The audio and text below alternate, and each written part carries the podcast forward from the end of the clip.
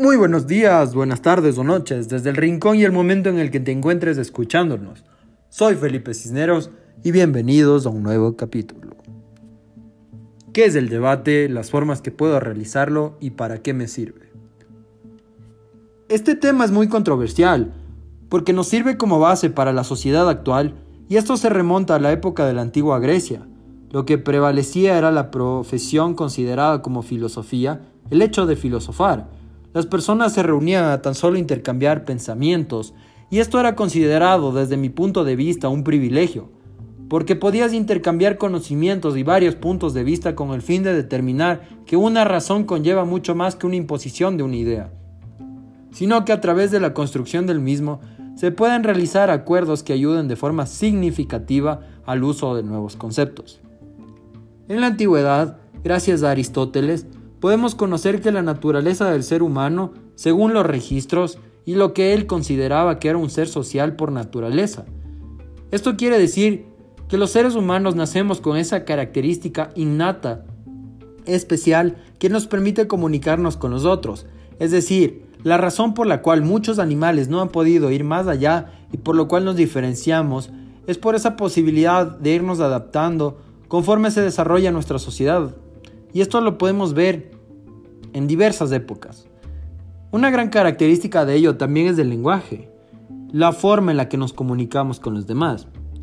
Según un gran filósofo, Wittgenstein, el lenguaje es un recurso para poder recordar, y sobre todo cómo es este rasgo, es aquello que nos caracteriza como especie o a su vez varios filósofos de la época, sobre todo en el tema del lenguaje universal, mencionan cómo una misma palabra puede significar diferentes cosas dependiendo del contexto y esto se divide en palabras homónimas, homógrafas, homófonas.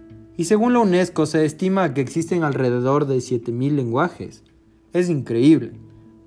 Las palabras homónimas es la unión de las homógrafas y homófonas por la que permite dividirlas en tal, dado que son distintos en fonética, pero pueden o no tener un diferente significado, según la RAE.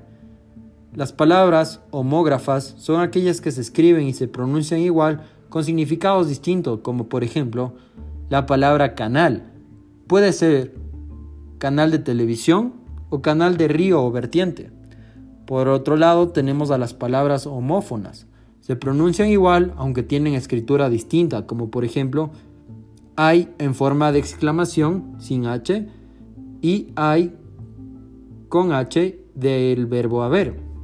Lo importante de esta pequeña demostración de las palabras es que siempre cuando tengamos que intervenir o manifestarnos ya sea de forma escrita o a su vez de forma oral, es que sepamos ocupar bien las palabras dependiendo del contexto. Esto ayuda a mejorar el nivel del debate utilizando nuevas palabras, es decir, fonéticas que permitan darnos de entender y que no sea a su vez repetitivo. La Real Academia de la Lengua, RAE, entre sus siglas, define al debate como controversia, discusión, proviene del verbo debatir. Básicamente cuando imponemos sobre un debate es sin duda un medio para la consecución de un objetivo primordial, ya sea informar, acreditar algún tipo de postura o tener una finalidad de compartir ideas. En las anteriores elecciones lastimosamente no pudimos observar una especie de debate, que en realidad su fin era realizarlo desde posturas distintas, ya sea por la cantidad de candidatos o a su vez un mal manejo del concepto en cuanto a lo que significa un debate.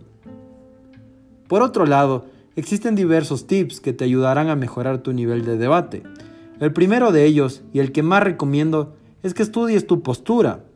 A esto se lo llama argumentos, los cuales te permitirán tener una base para poder mejorar el nivel de la comunicación.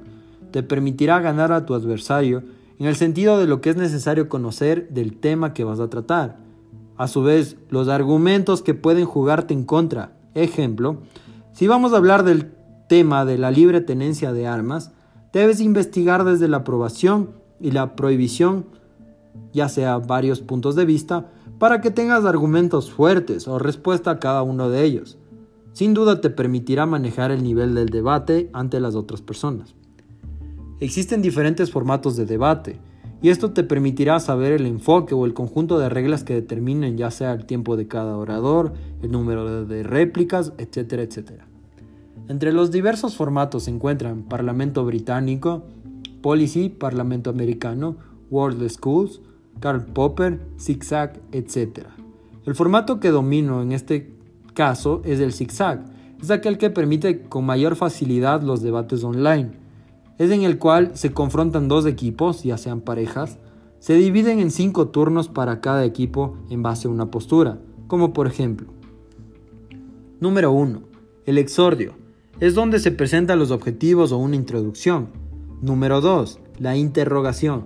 Es donde los concursantes tendrán que realizar preguntas al otro equipo en base a su planteamiento y a las posturas, ya sea negativa o afirmativa. En esta ocasión pueden contestar a las preguntas dependiendo del juez. 3. Refutación. Es donde tendrán un tiempo para refutar, como su nombre mismo lo dice, los argumentos de la otra parte, es decir, aquí es donde se exponen las tesis más relevantes para contestar. 4. Defensa. Es donde exponen o sustentan sus argumentos, ya sea en base a estadísticas, documentos, leyes o doctrina. 5. Conclusión y cierre.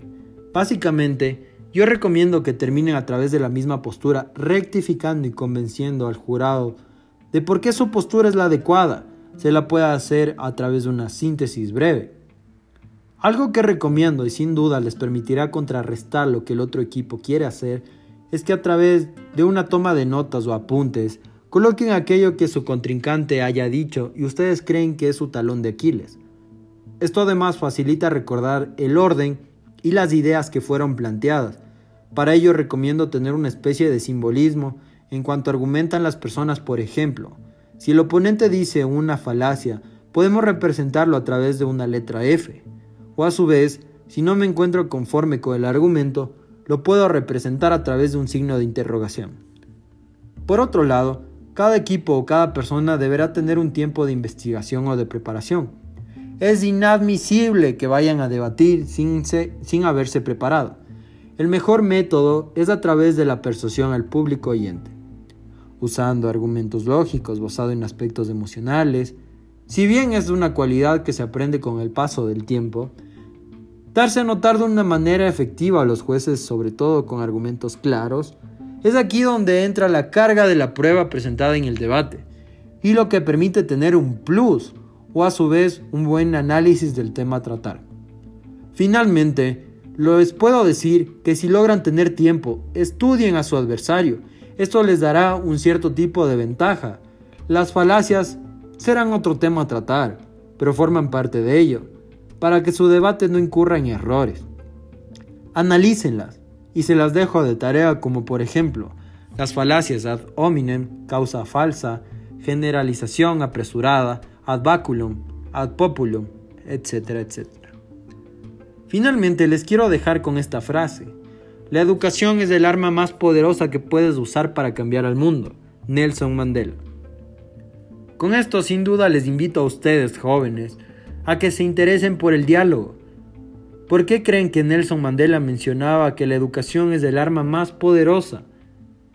Simplemente por el hecho de que no pueden jugar con nuestras mentes y se le resultaría mucho más difícil gobernar encaminados a una dictadura.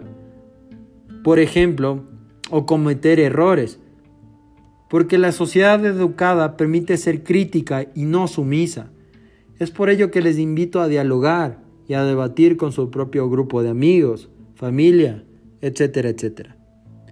Fue un placer servirles y como saben, este joven solo quiere llegar a ustedes en una búsqueda de la verdad. Muchas gracias.